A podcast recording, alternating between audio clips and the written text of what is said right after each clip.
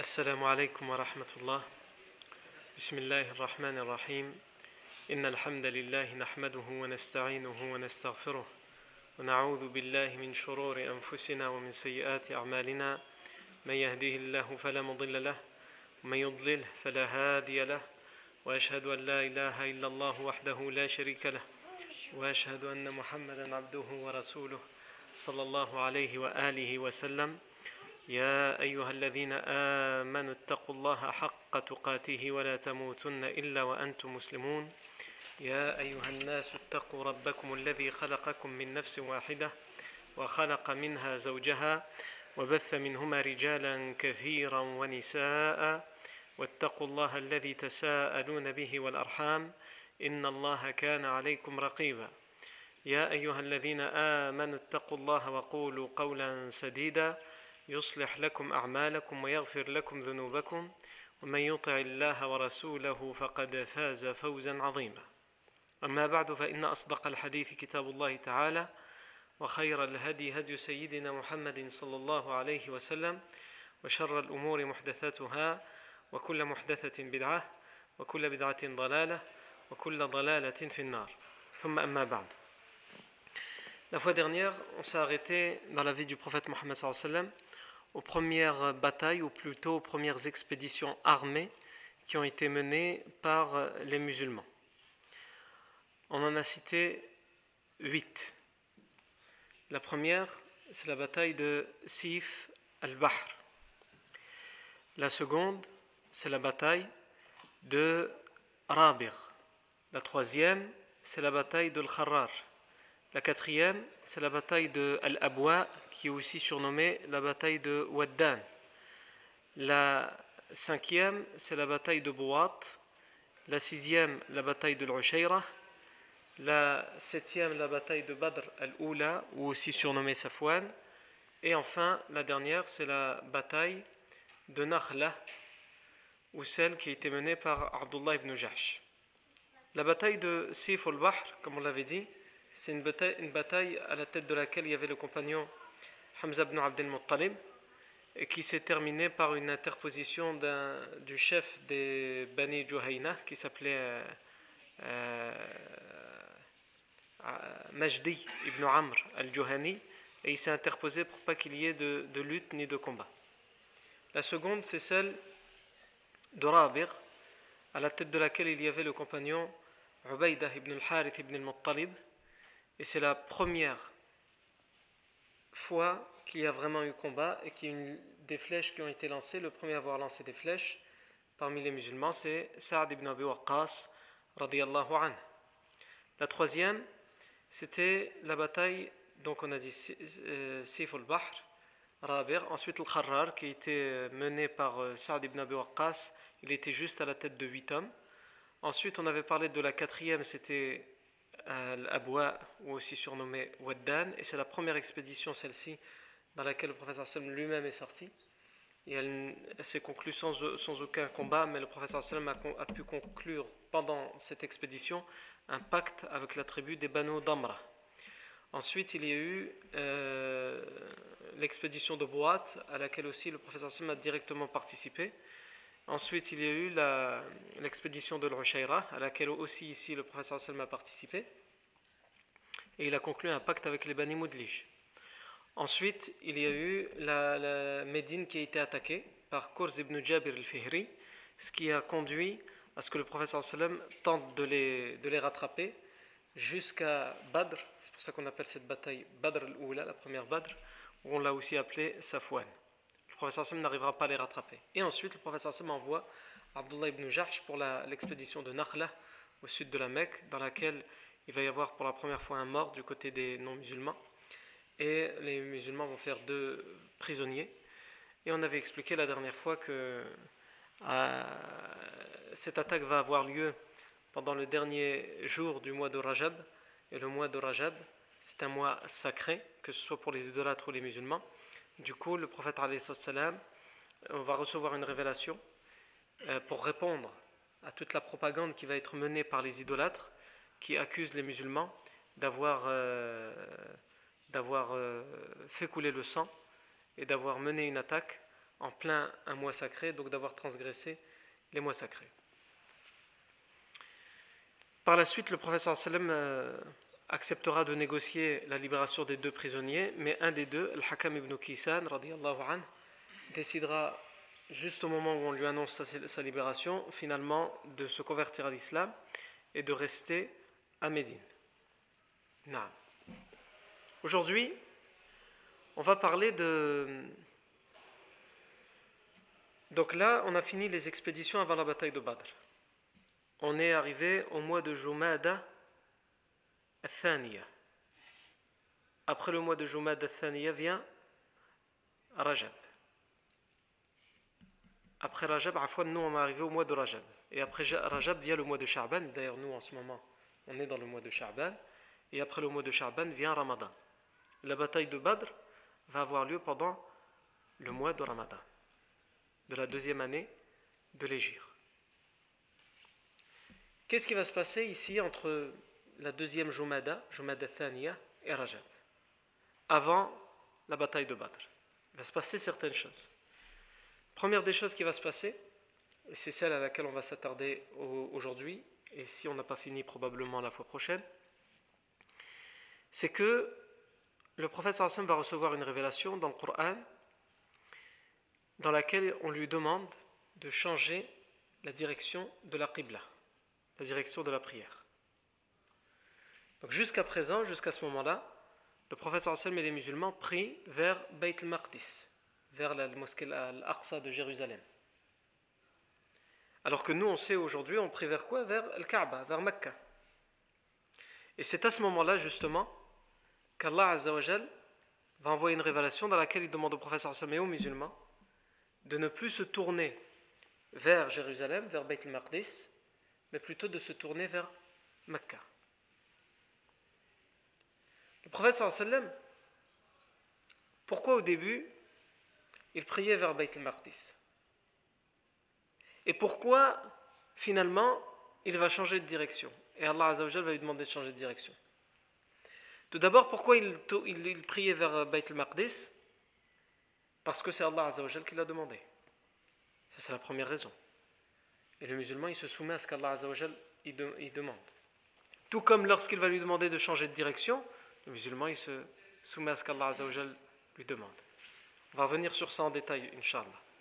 Mais tout, d'abord, s'il s'est tourné en premier lieu vers le Beit al-Maqdis, c'est aussi parce que la religion, c'est une, une façon de symboliser, de montrer aux gens du livre, les juifs et les chrétiens qui prennent Jérusalem comme Qibla, comme direction dans leur prière, c'est une façon de leur montrer que l'islam n'est que la continuité de ce que le prophète Isa a dit et de ce que le prophète Moussa a dit. C'est-à-dire, c'est une façon de les encourager à entrer dans l'islam. Nous avons la même Qibla que vous au final. Nous avons la même direction que vous. Et au final, nous avons le même Dieu que vous. C'est juste qu'on l'adore différemment et que vous, vous avez altéré des choses, modifié des choses, et l'islam est venu les corriger. Ça, c'est la principale raison. Sauf que lorsque le prophète sallam arrive à Médine, il arrive dans une ville où il y a beaucoup de tribus juives. Et ils ne l'entendent pas comme ça. Les tribus juives, comme on va le voir, ils vont prétendre ils vont commencer à parler et dire que le prophète sallallahu s'il prie vers Jérusalem, c'est parce que c'est juste dans un esprit imitateur. C'est juste pour nous imiter les juifs. Comme il n'a aucune autre direction de prière, il imite, il prend la même direction. Avant d'arriver au verset qui, parle du changement de direction, il faut savoir que ce changement de direction était attendu. Il était à la fois attendu par les compagnons et il était à la fois attendu par le prophète Mohammed. Et il était même espéré. Il était espéré et attendu. Qu'est-ce qui nous démontre ça? C'est plusieurs textes. Le premier texte, on l'avait déjà vu, si vous vous en souvenez, lorsqu'on a parlé du, serment de l'Aqaba, c'est-à-dire lorsque le professeur Sam était encore à la Mecque et que les compagnons de Médine, ils ont envoyé une délégation pendant une période de pèlerinage pour prêter serment d'allégeance au professeur Sam et pour lui offrir refuge à Médine. On avait expliqué que parmi tous ces gens, tous ces compagnons, il y avait un homme chef de tribu qui s'était converti à l'islam, qui, faisait partie de, cette délégation, qui est donc un compagnon du prophète qui s'appelle Al-Bara ibn Ma'rour radiyallahu anhu.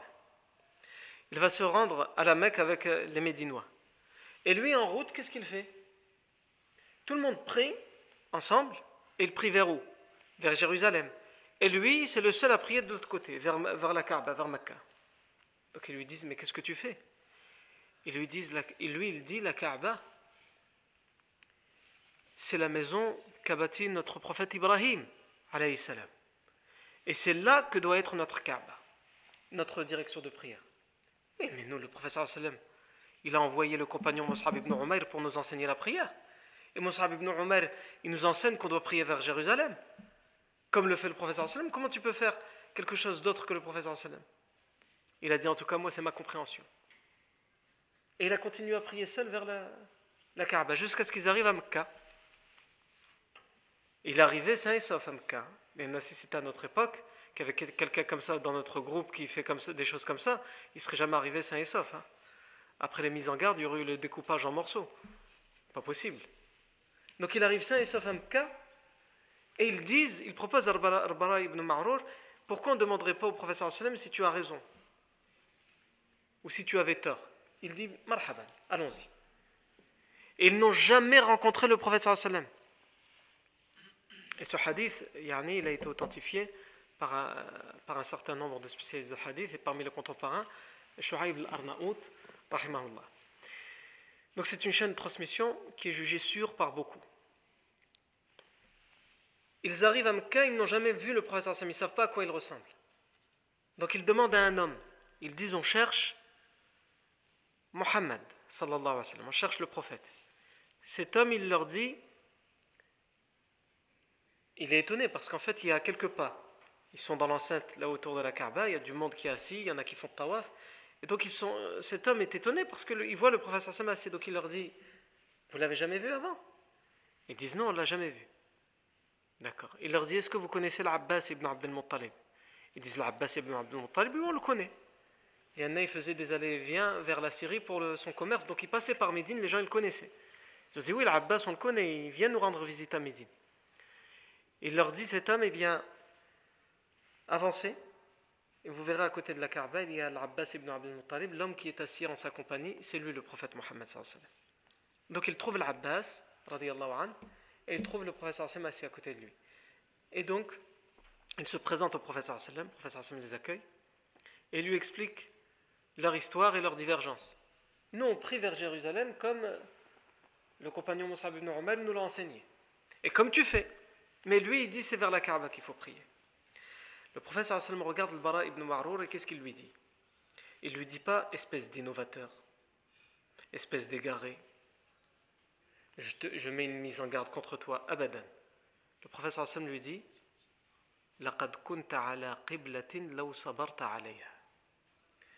Tu as trouvé ou tu es sur la bonne qibla si seulement tu avais été patient. Tu étais sur la bonne qibla si seulement tu avais été patient. C'est-à-dire que tu n'as pas tort dans ce que tu dis, mais ce n'est pas encore le moment. Non. Et ensuite, après ça, on a divergence dans les narrations. Il y a des narrations qui disent que finalement il serait mis à prier comme tout le monde vers Jérusalem. Et certains, parmi même sa famille, disent non, non, non, jusqu'à la fin de sa vie, lui, il n'en a, il a, il pas démordu. Il a continué à prier vers euh, le Kaaba. Le Bara, ibn Ma'rour an, va mourir euh, avant l'arrivée du prophète sallam à Médine. Donc ça, c'est le premier signe qui nous montre que le changement de direction de la Qibla, c'est pas quelque chose qui est arrivé sans signe avant-coureur. On a là, dans, le fait qu'un compagnon lui-même, il a lui-même changé la direction vers la Kaaba, et le fait que le professeur Hassan lui a dit Tu avais raison si seulement tu avais été patient, ça nous montre que tout ça, ce sont des choses qui sont attendues et qu'on les espère.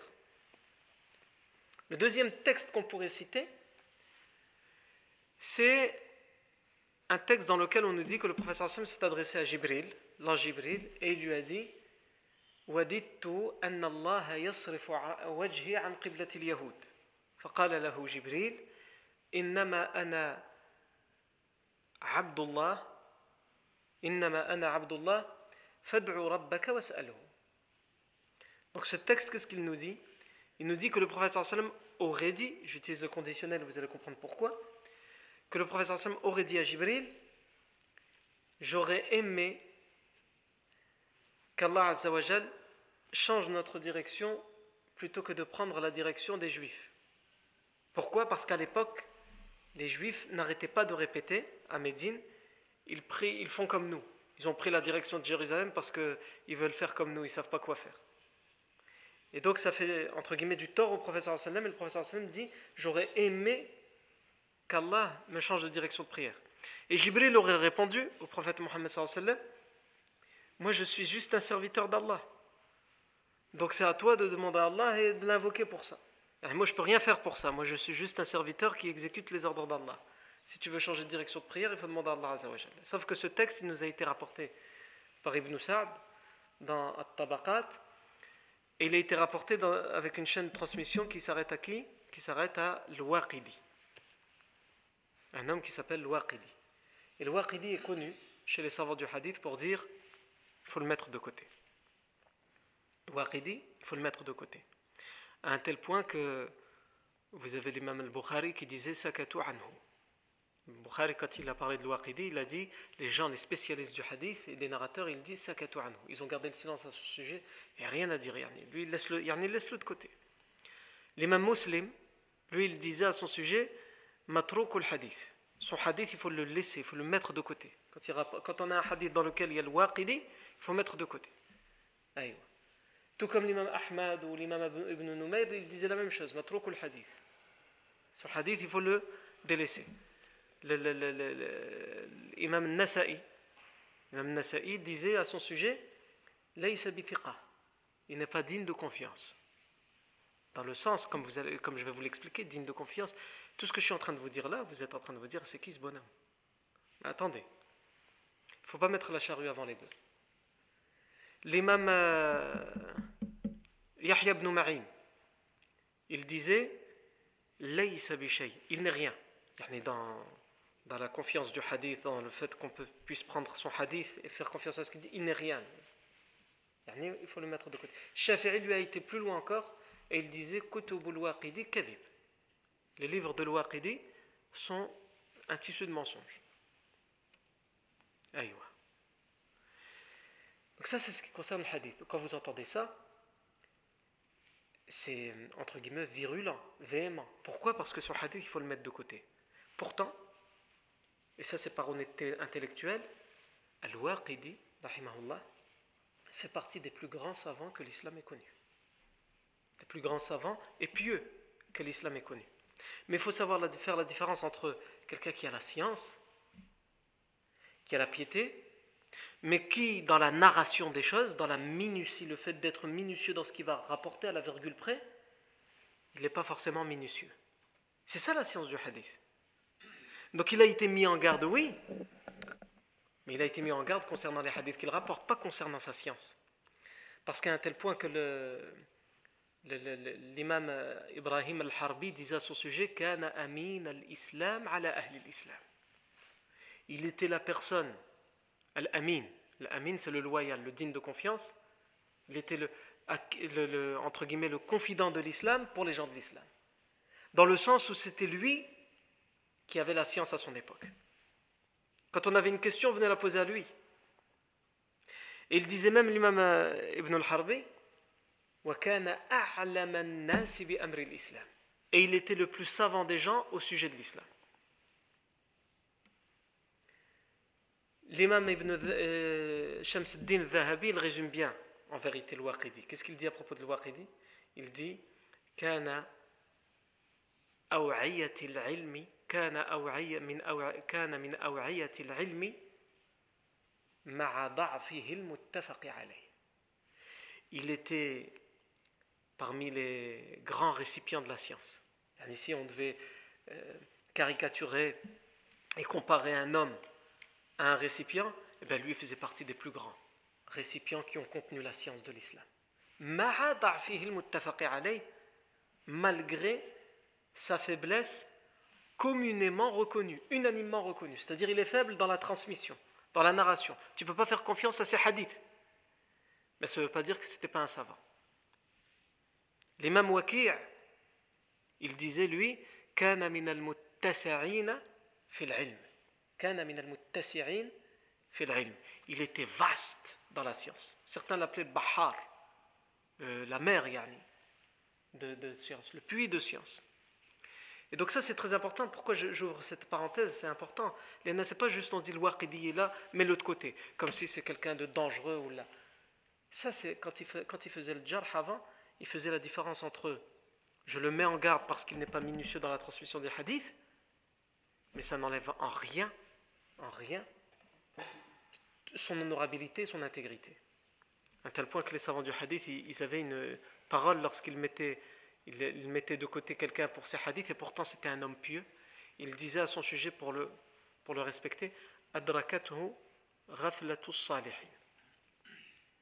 Il a été atteint par la distraction des gens pieux. Un homme connu comme ça dans les, dans les chaînes de narrateurs qui s'appelle Rashdin ibn Sa'd, on dit à son sujet salihin. C'était quelqu'un de pieux. Il jeûnait la journée, il priait la nuit, etc. Mais les hadiths, pourquoi? Parce que il, tout ce qu'il entendait, il le disait. Il n'était pas minutieux. Est-ce que c'est sahih, c'est pas sahih Est-ce que c'est vraiment un tel qu'il l'a dit Donc il racontait tout ce qu'il entendait. Il, transmettait tout ce qu'il entendait. Et même de temps en temps, ça il pouvait mélanger. L'INA, ce n'est pas sa spécialité. Sa spécialité, c'est la piété, c'est le zone, c'est le, le, fiqh, etc. Mais il n'était pas un spécialiste du hadith, de la science du hadith. Et donc, à propos de ces gens-là, il disait Adrakathu ghaflatu salihin. Il a été atteint par la distraction des gens pieux. Et sans aucun doute, on peut dire la même chose pour le. D'ailleurs, le on a cité le Waqi' ibn al-Jarrah. Ibn al-Jarrah, c'est un, des professeurs de l'imam Shafi'i. Waqi' ibn al-Jarrah, qui a dit à propos de Waqidi, c'est quelqu'un de masha'Allah, lui-même, il a eu, il a, il, a, il a été éprouvé dans la science du hadith. Waqi' ibn al-Jarrah, il a voyagé pour avoir le hadith, comme l'ont fait ses pères. Waqi' ibn al-Jarrah, son père était, il était euh, euh, proche du calife et c'était lui qui avait la responsabilité des caisses de l'État. Et dans les caisses de l'État, il y avait un salaire qu'on donnait aux savants de l'époque, aux muhaddiths de l'époque. Les muhaddiths qui étaient payés, il y avait des muhaddiths qui étaient payés par l'État. Et Waqi' ibn al-Jarrah, il est parti voir un savant du hadith qui s'appelle A'mash. Euh, on l'appelait l'A'mash parce qu'il était euh, aveugle. Mais son vrai nom, c'est Sulayman ibn Mihran. L'A'mash, pour apprendre de lui le hadith, il lui a dit T'es qui? Il lui a dit Je, m'appelle Waqi'. Il lui a dit Waqi', fils de qui? Waqi' ibn al-Jarrah. Ah, Waqi' ibn al-Jarrah. Jarrah, celui qui s'occupe des caisses, qui distribue les salaires. Il lui a dit Oui. Il dit bah, Ça tombe bien alors si tu veux le hadith, à chaque fois, à chaque fin du monde, où allez-nous faire la file, etc. Eh bien, chaque mois, tu me ramènes mon salaire, et en échange, chaque mois, je te donnerai 5 hadiths. Comme ça, j'aurais à me déplacer. Toi, tu me ramènes, et en échange, je te donne 5 hadiths. Et Wakir, il va le raconter à son père. Il va dire il, accepte de me donner 5 hadiths par mois. Comme ça, c'est moi qui lui donne son salaire. Donc il faut que tu me donnes son salaire, puisque c'était son père qui s'occupait de ça. Tu me donnes son salaire, comme ça je lui donne 5. Et son père, il lui a dit écoute, Regarde ce qu'on va faire. À chaque fois que l'heure du salaire est arrivée, je te donne la moitié du salaire. Comme ça, tu y vas, il va t'en donner 5 des hadiths. Et après, tu reviens chercher l'autre moitié du salaire et tu retournes, il va t'en donner 5. Comme ça, ça te fera 10. Il y en a 5 hadiths par mois. Quand est-ce que tu vas atteindre des milliers de hadiths? Tu ne vas jamais les atteindre. Donc, on va essayer de doubler la mise. Et donc, le premier mois est arrivé. Il, prend la moitié, il lui donne la moitié du salaire et il va. Il donne la moitié du salaire. Le il voit qu'il n'y a pas le, salaire complet. Donc il lui dit c'est la moitié du salaire ça. Il lui dit oui, oui mais t'inquiète pas, après je vais te ramener l'autre partie. Il lui dit ok. Et lui cite deux hadiths. Ne peut pas citer deux hadiths et demi, il ne veut pas en citer trois parce que trois c'est plus que la moitié. Donc il lui cite deux hadiths. Il lui dit ben, et les autres? Il lui dit les autres tu les auras quand j'aurai l'autre part du salaire. Et va dire à ton père que je suis expérimenté. Il lui dit va dire à ton père je sais que ça vient de ton père. Dis-lui que moi je suis expérimenté, je suis passé par là avant lui. Non. Al-Muhim, ça c'était juste une parenthèse, mais pourquoi je parle de Waqi' ibn al-Jarrah par rapport à son épreuve dans le hadith? Quand il est devenu un grand savant, Waqi' ibn al-Jarrah, il est parti pour faire le hajj à la Mecque. Et à Mecca, certains étudiants ont dit c'est le Waqi' C'est le grand savant du hadith de Koufa, en Irak. Donc ils se sont assis autour de lui, ils ont dit aux gens, à la population, euh, venez profiter de Waqi' ibn al-Jarrah. Ils lui ont dit, peux-tu nous... Hadithna, narre-nous, euh, raconte-nous des hadiths. Et il a cité un hadith. Il n'y a pas eu le temps d'en citer d'autres. Juste celui-là, c'était suffisant pour euh, que son épreuve commence. Il a dit عن إسماعيل ibn Abi Khalid عن عبد الله الباهي selon Ismaïl ibn Abi Khalid selon Abdullah al-Bahi et il cite le fameux hadith que vous avez peut-être déjà entendu où le prophète sallam quand il est mort il y a Abu Bakr qui est venu le, prophète, sallam, le corps du prophète sallam était recouvert d'une d'une couverture. Et Abu Bakr Saddiq a ouvert la couverture et il a embrassé le front du prophète sallam et il a fait les éloges du prophète sallam en disant tu étais bon et tu, es toujours, tu étais bon de ton vivant et tu es toujours aussi bon à ta mort. Et ensuite il, il a fermé la couverture. Le hadith il s'arrête ici. Le hadith sahih il s'arrête ici. Sauf que dans un hadith da'if, celui qui est en train de citer Wakir, il y a un rajout. Et ce rajout il dit quoi? Il dit et le sallam a été laissé le corps du sallam a été laissé avant d'être enterré pendant un jour et une nuit, à un tel point que son ventre a gonflé, et ses euh, deux petits doigts, comment on appelle euh, les, auriculaires ou Et Hada, le petit.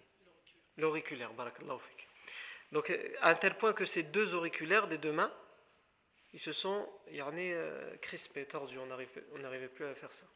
Non. Il cite, ça. Il dit selon Ismaël ibn Abi Khalid, selon Abdullah al-Bahi. Mais Awakir ibn al-Jarrah, il a oublié à qui il parle. Parce que lui, c'est des étudiants en sciences du hadith qui lui demandent, mais après, il y a plein, toute une population qui est venue écouter, profiter de son hadith. Donc s'il parle à des gens du hadith, la chaîne de transmission, elle est claire. Elle dit quoi? C'est Abdullah al-Bahi qui dit qu'Abu Bakr a fait ceci et on a vu le professeur Sauf qu'Abdullah al-Bahi, tout le monde sait, en tout cas tout le monde, tout le monde dans les gens du hadith sait qu'Abdullah al-Bahi, c'est impossible qu'il ait pu euh, le voir ou l'entendre, puisqu'il n'a pas vécu à l'époque du prophète sallam, il n'a pas vécu parmi les compagnons. Donc sans le citer, sans le dire, on sait que c'est un hadith, ce qu'on appelle un hadith munqati', un hadith coupé, interrompu, donc il est daif. Mais les savants du hadith, avant quand on leur disait donne-nous un hadith, ils citent la chaîne de transmission, et toi tu es assez intelligent pour, pour voir que... Mais les gens qui s'y connaissent pas en sciences du hadith, eux, ils n'entendent pas la chaîne de transmission, ils ne la connaissent pas. Ça leur dit rien, les noms. Eux, ils entendent le professeur Sam, son ventre a gonflé. Qu'est-ce que c'est que ça? Alors que tout le monde sait que les corps des prophètes, et en particulier du professeur Sallam, ils ne changent pas, ils, pas, ils ne décomposent pas. Donc ils se sont tous levés, ils ont ils ont fait du vacarme, qu'est-ce que c'est que ça ici? Les gens, ils ont essayé d'expliquer, non, comment ça euh, C'est un hadith daif, et donc ils le citent. Ben alors s'il est pourquoi ils nous le citent?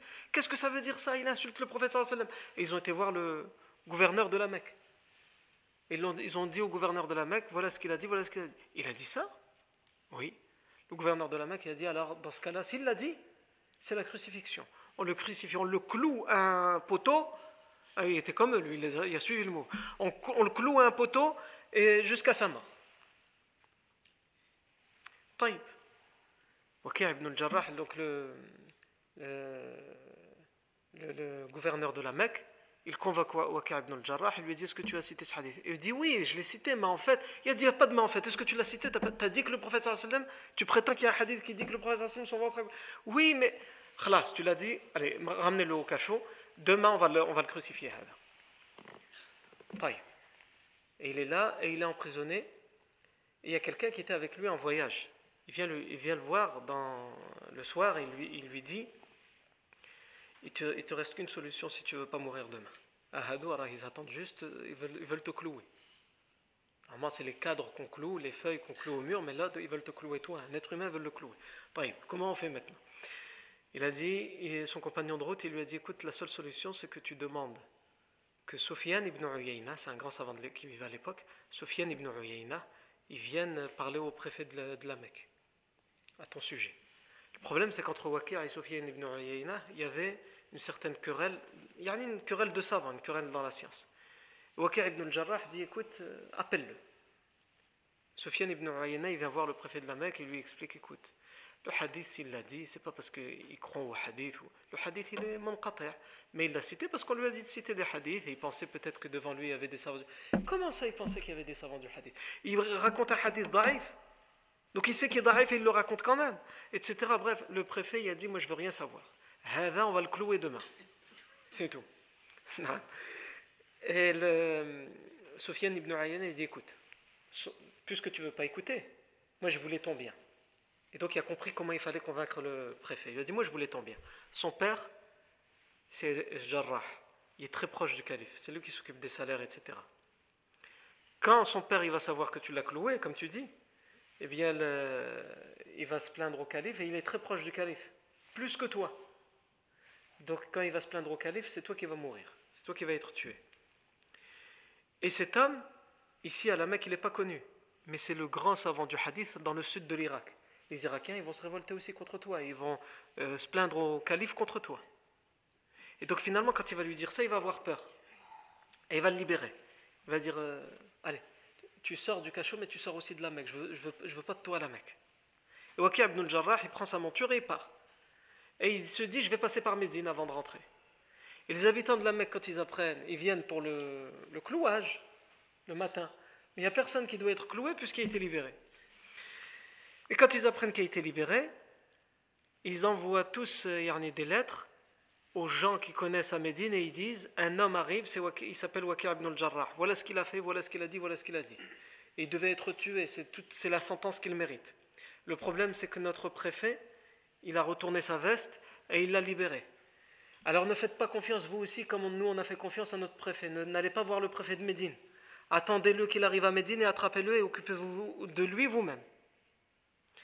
Et Saïd ibn al-Mansour, qui était parmi euh, les savants de Médine, il a entendu parler de ça. Donc lui, qu'est-ce qu'il a fait? Il a envoyé un émissaire à toute vitesse sur le chemin vers Waqi' ibn al-Jarrah pour lui dire ne viens surtout pas à Médine, les gens t'attendent de pied ferme. Et donc Waqi' finalement, il est parti, il est rentré à Al-Koufa. Mais euh, le, le préfet de la Mecque, il a regretté de l'avoir libéré. Ensuite, il a essayé de le rattraper puisque après la nuit elle est passée, il s'est dit non, c'est pas possible. Comment j'ai pu libérer quelqu'un qui a dit, pour lui, c'était comment j'ai pu libérer quelqu'un qui a insulté le prophète Mais Waqi' ibn al-Jarrah a pu rentrer à Al-Koufa avant et donc le préfet de la Mecque s'est plaint au calife dans une lettre en disant cet homme voilà ce qu'il a dit, voilà ce qu'il est venu répondre à la Mecque au sujet du prophète Et le calife c'était euh, Harun Rashid, il a convoqué deux savants. Soufiane ibn Uyayna, celui qui avait convaincu le préfet de la Mecque de le libérer, et un autre savant qui s'appelle Abdul Majid ibn Abdel Aziz ibn Abi Rawad. Il les a convoqués tous les deux en leur disant voilà, moi, si ça tient qu'à moi, cet homme, je dois le tuer. Parce que c'est trop gros ça. Comment on peut dire quelque chose comme ça sur le prophète Mohammed Mais il faut que vous deux, vous arriviez à me dire ce qu'il en est. Abdul Aziz ibn Abdel Majid ibn Abi Rawad, il a dit Il faut le tuer il faut le tuer. Pourquoi il a dit ça? Probablement parce qu'il ne connaît pas Waqi' ibn al-Jarrah, il entend juste l'histoire. Et ça, c'est ce qu'on fait encore aujourd'hui. Hein. Les gens qui vont parler à un savant, ils disent Oui, il y a quelqu'un qui a dit telle chose. On sort la parole du contexte, et l'autre savant, qu'est-ce qu'il dit? Yajibu qatlo. C'est arrivé. C'est arrivé euh, il y a quelques années. Hein. certains sont partis voir Sheikh al-Uthaymin, en parlant de l'Qardawi, mais sans citer le Qardawi, en prenant une de ses paroles, sans dire c'est le Qardawi qui l'a dit, et en disant il a dit cette parole, alors que c'était dans un contexte bien précis. Et l'Uthaymin, en entendant cette parole, il a dit cet, homme doit se repentir, et s'il refuse de se, rependre, de se repentir, le gouverneur musulman doit lui trancher la tête. Et après, qu'est-ce qu'ils ont été dire? Ils ont été dire, donc l'Uthaymin, il a dit qu'il faut trancher la tête à Al-Qardawi. Alors qu'il n'a jamais dit ça. Et donc à l'époque, Abdel ibn Abdelaziz ibn Abi Warrawad, quand il entend cette histoire, il dit un homme est parti à la Mecque il a raconté ça sur le professeur il dit il faut le tuer. Pourquoi tu cherches encore à comprendre? Sofiane ibn Uyayna, alors que Sofiane ibn Uyayna, il a une querelle avec lui, il dit non, non, non. Awalan, Waqi' ibn al-Jarrah, c'est un muhaddith. Thaniyan, ce hadith, il est daif, Waqi' le sait, on le sait tous. Et lui, il parle, nous les savants du hadith, quand on parle des hadiths, on cite tous les hadiths, les sahih et les daif. Mais moi, c'est pas à moi de préciser si les sahih et les on le sait entre nous, la chaîne de transmission elle est claire. Mais quand on dit hadithna, donne-nous un hadith, je donne un hadith. Donc c'est ce que Waqi' ibn al-Jarrah il a fait. Et certains savants disent aussi parce qu'il y a des savants, ils ont cette, euh, entre guillemets, ce, désir quelquefois de, de donner les étrangetés. Et ça, ça fait partie des hadiths qui sont étranges. Il est daif, mais il est étrange. Et certains savants aiment transmettre les étrangetés, mais il faut faire très attention parce que tu peux, à cause de ça, te, te faire clouer, comme c'était le cas de Wakir ibn al-Jarrah. Et donc, Fa'ala kulli hal, et Sofiane ibn Uyayna, une deuxième fois, il a réussi à convaincre le calife de laisser la vie sauve à Wakir ibn al-Jarrah. Wakir ibn al-Jarrah, au Madrak Wakir ibn al-Jarrah, c'était un grand savant, il était le professeur de Shafi'i. Pourquoi je dis ça? Donc Pourquoi je parle de cette histoire de Wakir ibn al-Jarrah? Wakir ibn al-Jarrah, c'est un grand savant du hadith, et regardez comment il a été éprouvé dans le hadith. Et il a cité un hadith. Quand on entend la parole, c'est grave. Le hadith est daif. Lui, il le sait qu'il est daif. Et donc ça nous fait revenir à l'Waqidi.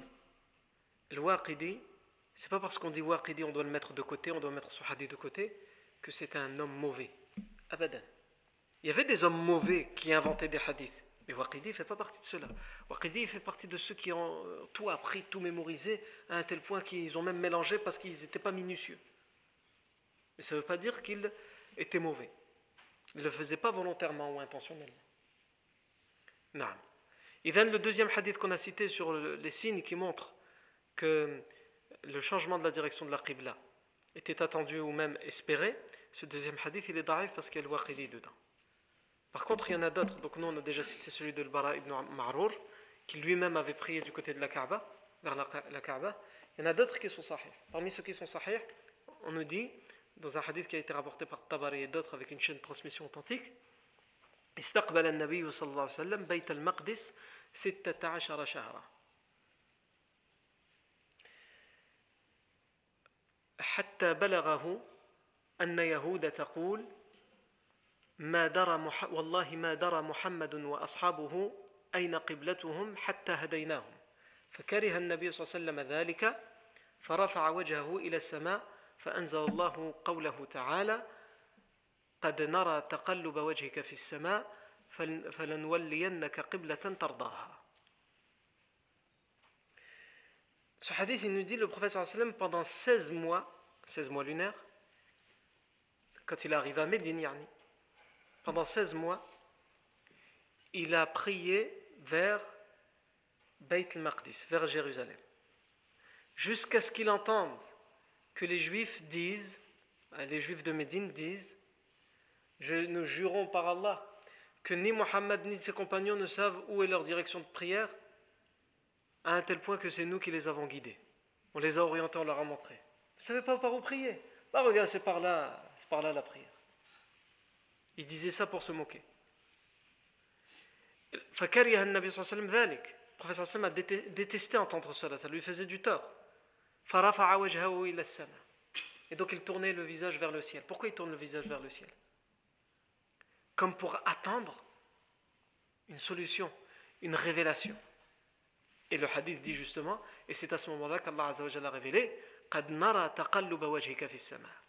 Nous voyons que tu tournes ton visage vers le ciel par-ci et par-là, nous allons donc te donner une qibla, une direction de prière qui te satisfera. On va reparler de ce verset plus tard. Ce hadith, il est avec une chaîne de transmission authentique. Un autre hadith qu'on peut citer qui est dans les deux authentiques, le Bukhari Muslim. عن البراء ibn عازب رضي الله عنه rapporté par le compagnon euh, raconté par le compagnon البراء ibn عازب il nous dit أول ما كان النبي صلى الله عليه وسلم أول عفوا عن البراء بن عازب كان أن النبي صلى الله عليه وسلم كان أول ما قدم المدينة le prophète صلى الله عليه وسلم dès qu'il est arrivé à Medina qu'est-ce qu'il a fait نزل على أجداده أو قال على أخواله il est il s'est installé il a été hébergé chez ses grands-parents ou plutôt ses oncles maternels il y en avait un lien maternel chez les Bani Najjar à Médine أو على أخواله من الأنصار parmi les, les, les, les Ansar, les compagnons de Médine. نعم وصلى قبل بيت المقدس ستة عشر شهرا أو سبعة عشر شهرا Et il a prié à Médine vers le Beit al-Maqdis, vers le Masjid al-Aqsa, pendant 16 ou 17 mois. وكان يعجبه أن تكون قبلته قبل البيت mais il aurait préféré, il préférait, il aurait aimé que la direction de la prière soit plutôt du côté de l'Bayt, c'est-à-dire le Bayt al-Haram, du côté de Mecca. وأنه صلى أول صلاة قبل البيت صلاة العصر. Et la première prière qu'il a fait vers la vers Mecca, c'est Al-Asr. Yani le, le, la révélation à l'arrivée après Vohr, et donc la prière d'après, Al-Asr, il a prié vers Mecca. Et des gens ont prié avec lui. Et un de ceux qui ont prié avec, lui, après la prière, il est parti. Et il est passé à côté d'un groupe en prière, et ils étaient en pleine, en pleine inclinaison, en plein recours. Il leur a dit, alors qu'ils sont en prière, il leur dit billahi laqad sallaytu ma'an nabi sallam qibala al-bayt. Je témoigne par Allah que je viens de prier avec le prophète sallam, mais vers le bayt, vers la Mecque, plus vers Jérusalem, plus vers Bayt al-Maqdis. Fadaru kamahum. Ils se sont tournés de là où ils étaient, ils se sont tournés. Ils, ont, ils, ont, ils se sont tournés vers Mecca pendant la prière. C'est une mosquée, cet endroit, c'est l'endroit de la tribu des Banu Salama. Il y a une mosquée, euh, cet endroit où ils ont prié ce groupe. On a bâti là une mosquée et on l'appelle aujourd'hui, il existe, toujours cette mosquée à Médine, on l'appelle Masjid al-Qiblatayn, la mosquée des deux Qibla. La mosquée des deux Qibla. Pourquoi? Parce qu'ils ont commencé une prière vers euh, Jérusalem et ils l'ont terminée vers Mecca. Ils se sont tournés vers la Mecque. Et il dit, le compagnon Al-Bara ibn Azib, وكان النبي صلى الله عليه وسلم يعجب أن يحول قبل البيت. Le prophète sallam aimait, espérait que la qibla change vers justement le Bayt al-Haram, vers Mecca.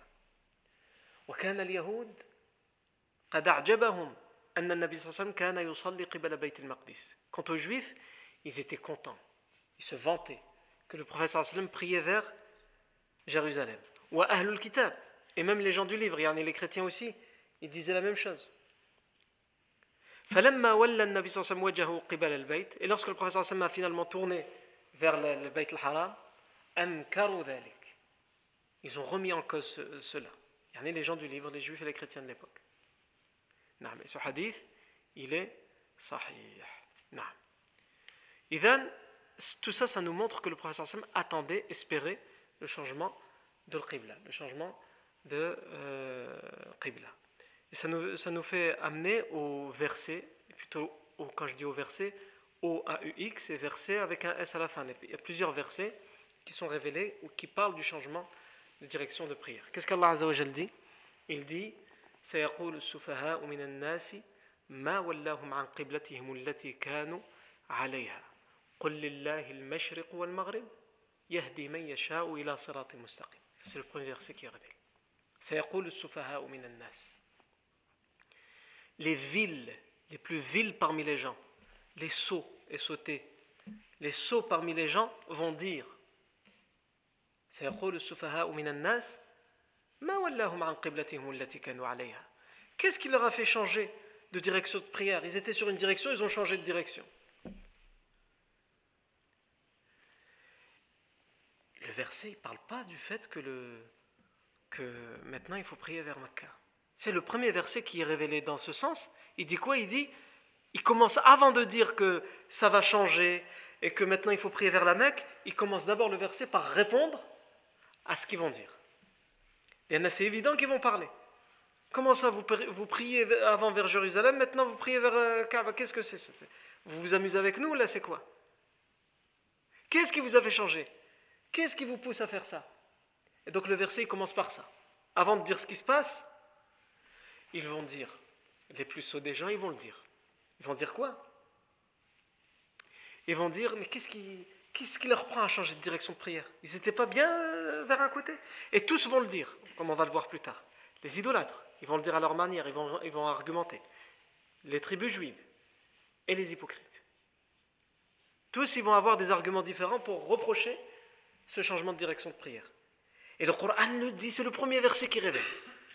Avant de parler du changement. Pourquoi? Bah, D'abord pour dire aux musulmans, il ne faut pas que ça vous fasse du tort ce qu'ils vont dire. Parce que c'est un ordre qui vient d'Allah. Et aussi, Allah aurait pu attendre qu'ils le disent pour répondre. Et pour dire aux musulmans comment. Comment il faut leur répondre. Mais c'est une façon de leur montrer à eux-mêmes que Allah quand il prédit quelque chose, ça arrive. C'est-à-dire eux-mêmes, les hypocrites, les idolâtres, ils auraient pu, quand ils ont entendu parler de ce verset, ils auraient pu dire, bon, on va rien dire. Comme ça, après, on pourra dire, hein, votre Dieu il a dit qu'on allait dire, regarde, mais on n'a rien dit. Tu vois, donc c'est n'importe quoi. Et même ça, ils n'ont pas été capables de le faire. Parce qu'Allah a dit, vous allez dire et vous l'avez dit. Donc ce miracle, ce verset, il faut le prendre aussi comme dans le sens de miracle. Où Allah il commence par ça pour dire, si j'ai décrété qu'ils vont dire, même si ça paraît facile comme, euh, comme, entre guillemets, comme plan, comme ruse, eh ben on va pas le dire. Et ils vont quand même le dire parce qu'Allah a dit qu'ils vont le dire. Subhanallah. Et ils l'ont dit. سيقول السفهاء من الناس ما ولاهم عن قبلتهم التي كانوا عليها Qu'est-ce qui les a changés Qu'est-ce qui les a fait changer de direction de prière Dis-leur, à Allah appartient l'Orient et l'Occident, l'Est et l'Ouest, compris vers l'Est ou vers l'Ouest, vers le Nord ou vers le Sud, tout appartient à Allah. C'est-à-dire, là où tu te tournes, tu te tournes vers Allah Ce qui compte, c'est pas ça. C'est pas vers où tu pries. Bien sûr, ça a son importance pour la validité de la prière. Mais symboliquement, c'est juste un symbole. Ce qui compte au fond, c'est dans ton cœur. Est-ce que tu es vers Allah? Est-ce que tu t'orientes vers Allah ou tu t'orientes vers quelqu'un d'autre? Est-ce que tu es associé à Allah? Est-ce que tu as plus confiance en quelqu'un d'autre qu'Allah? Est-ce que tu crains plus quelqu'un d'autre qu'Allah? C'est ça la qibla qui doit y avoir dans ton cœur. À un tel point que le savant Saïd ibn al-Musayyib, rahimahullah, Saïd ibn al-Musayyib, un des grands aussi, un grand tabi'i, kana sayyid al-tabi'in on dit, kana faqih al-fuqaha, kana alim al-ulama on l'a appelé. Il était le faqih des fuqaha, il était le savant des savants. Saïd ibn Musayyib, quand il agonisait, quand il était sur son lit de mort, le, savant euh, ibn Jubayr, il est venu le voir. Et il a commencé à discuter avec lui, mais il était lors de ses derniers souffles, il avait du mal. Et à un moment, il a perdu connaissance.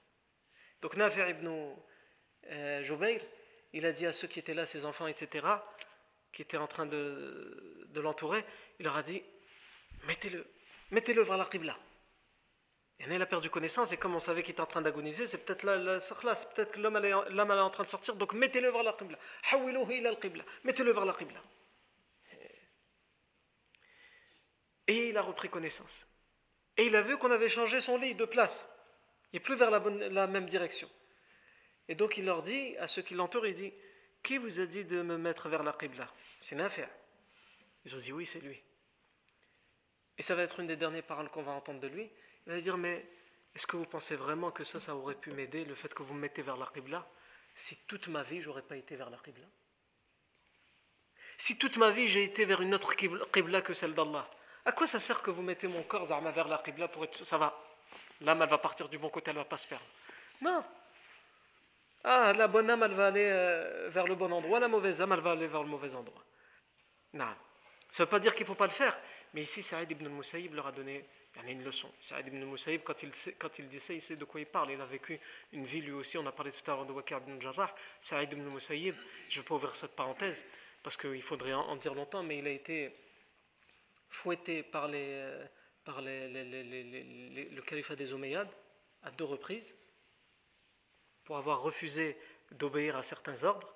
Et lorsque la dynastie de Zubayriyin, avec le compagnon Abdullah ibn Zubayr, ont pris le pouvoir à, Mecca et Médine, Abdullah ibn Zubayr il a envoyé un homme, un préfet à Médine qui s'appelle Jabir ibn al-Aswad, et qui a demandé qu'on lui, prête serment d'allégeance. Saïd ibn al-Musayyib a refusé. Il a refusé de donner le serment d'allégeance à Abdullah ibn Zubayr en disant Hatta anzur, j'ai besoin de réfléchir. Et là, on avait un serment d'allégeance. Abdul Malik ibn Marwan des Omeyyades, et là, vous, vous avez pris le pouvoir, moi je ne sais pas encore, il faut que je réfléchisse, est-ce qu'on a le droit de faire ça en islam ou pas? Alors que j'ai donné mon serment d'allégeance à quelqu'un qui n'est pas mort, qui n'a pas démissionné, qui est toujours, il a toujours autorité sur une autre région, est-ce que j'ai le droit de changer comme ça? C'est ça qu'il a voulu dire. Et là, Jabir ibn al-Aswad, qu'est-ce qu'il a fait? Il l'a fait fouetter aussi en public. Non. On a aussi un, préfet des Omeyyades qui l'a fait fouetter, qui l'a fait circuler, déambuler dans toute la ville de Médine en caleçon. Saïd ibn Moussaïb, pour l'humilier, en public. Donc Saïd ibn Moussaïb, quand à la fin de sa vie, il dit Même si vous mettez mon corps vers, vers la Qibla, vous pensez que si toute ma vie j'avais pas été vers la Qibla, ça m'aurait servi à quelque chose? Ce qui sert et ce qui est utile, c'est que ta vie, tu la vives vers Allah Azzawajal voué à Allah Azzawajal. Et lui, il était ainsi, Saïd ibn Musayyib. Comme j'ai dit, on ne peut pas ouvrir cette parenthèse, mais y beaucoup d'anecdotes à raconter à propos de Saïd ibn Musayyib. Inch'Allah, une autre fois, bismillah. Pour terminer le verset, Allah appartient l'Orient et l'Occident. Il guide qui il veut vers la voie droite. Et ensuite, il y a encore d'autres versets qui parlent de ce genre changement de direction. Et ça, c'est ce qu'on verra. Bismillah, la fois prochaine. Barakallahu fikum pour votre attention. Subhanakallahu wa bihamdik. Ashhadu an la ilaha illa ant. Nastaghfiruka wa natubu ilayk.